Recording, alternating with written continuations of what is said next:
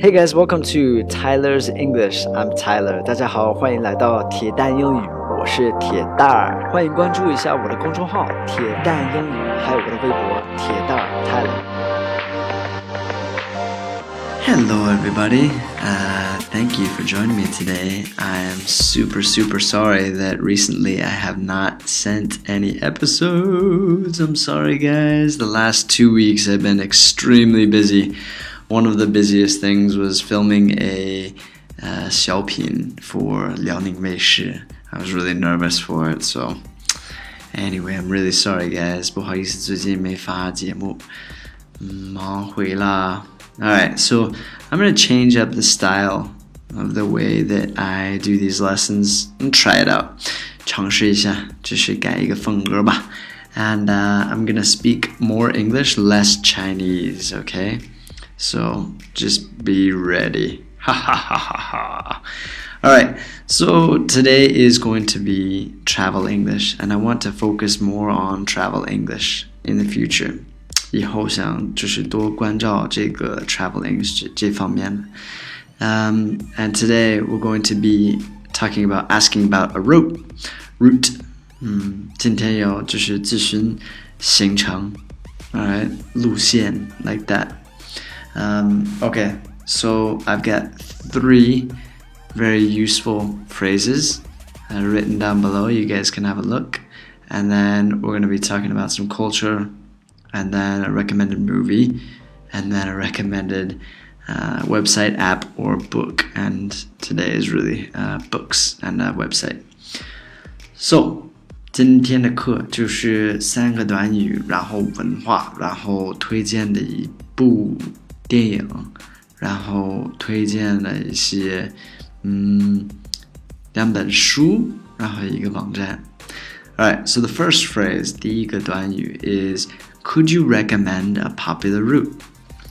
Could you recommend a popular route? Okay, so let me translate this. 简单的翻译一下，你能不能推荐一下一个好的、挺流行的、挺火的路线？Um, so could you 就是能不能，and then recommend recommend 就是建议、推荐。Popular means 火、流行。um, 着名的 like that and then route so you can say route or route both are okay 这两个发音 both are okay route and route and this just means 路线 alright so this is very useful when you want to ask somebody for help 这个挺实用的 if you're traveling in a place where you don't know where to go right this could be very useful. Uh, the next phrase is What's good to do for a day trip in this town? What's good to do for a day trip in this town? Alright, so 简单的翻译一下，嗯，在这个镇里边，这个城市里边， 嗯，一日游的话，应该怎么做？应该怎么整？What's good to do 就是做什么事儿比较好？All right, day trip 一日游。one day, a day trip. Trip 就是旅行、旅途那样的。And then town, I said town here. Town is actually 镇，要是查字典的话。But town could also mean like city，也是就是，嗯，比较随口说，也是城，可以代表城市。Alright, what's good to do for a day trip in this town? So if you only have one day to travel, then this would be a good question to ask. All right, next phrase is if you had one day to poke around this city, what would you do? If you had one day to poke around this city, what would you do? Alright，简单的翻译一下，如果你有一天就是可以随便走一走这个城市的话，你会怎么 安排？If you had one day to poke around the city，这是一个俚语，this is slang here. Poke around. Poke around means to look around. 就到处看看。What would you do？你会怎么做？会怎么整？Alright, so these phrases are all very useful phrases to ask maybe a local person or somebody that has been to the place that you are at or are going to. Right? Okay, so now if you look below, uh, get some culture for you guys. So we actually don't have a big travel agent industry like China does. 我觉得在中国就是旅行社有了是哈特别多，but in America, no. Now, why is that? Well, I think it's because Chinese people are either afraid to book a trip on their own or their lack of language skills prevents them from relying on themselves. So this is my theory，这是一个理论吧，OK？嗯，我的想法是，中国人可能是不太放心自己安排自己的行程，或者是他们的语言水平不够好，不放心的去自己定，right？Especially if they're going to like if they're going to a a place where they speak English.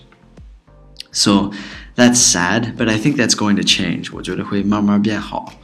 Um, I think you know Chinese people speak better and better English, so I think this will go away in the future. What do you guys think? Why do you think that China has so many travel agents and America has like none? Why is that? Do you guys have any ideas, any theories on that? I'd like to hear it. Also, in culture, it's totally cool to ask a stranger these questions above.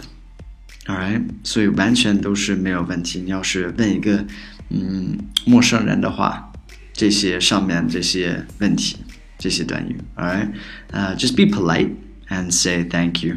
Just be nice, right? Alright, now I've got a recommended movie. the recommended movie for this week is Tommy Boy. I do not know the Chinese name for this, and none of my Chinese friends have seen this movie.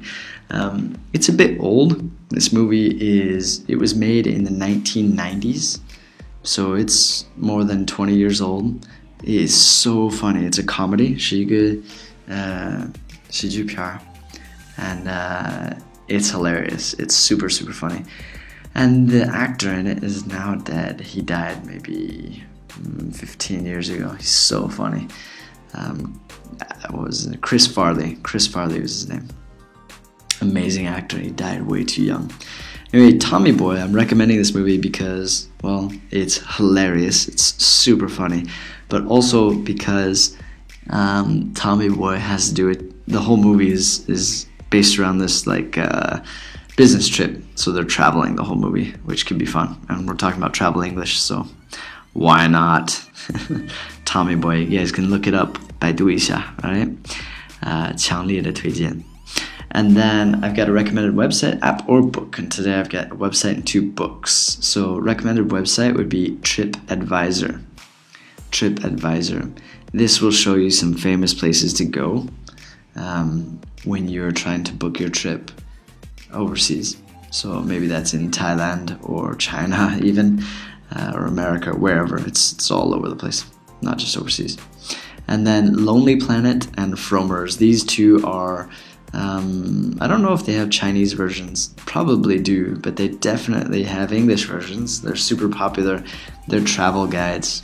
So they, they probably have good websites now, but we always used to buy the books. I haven't bought one in a long time.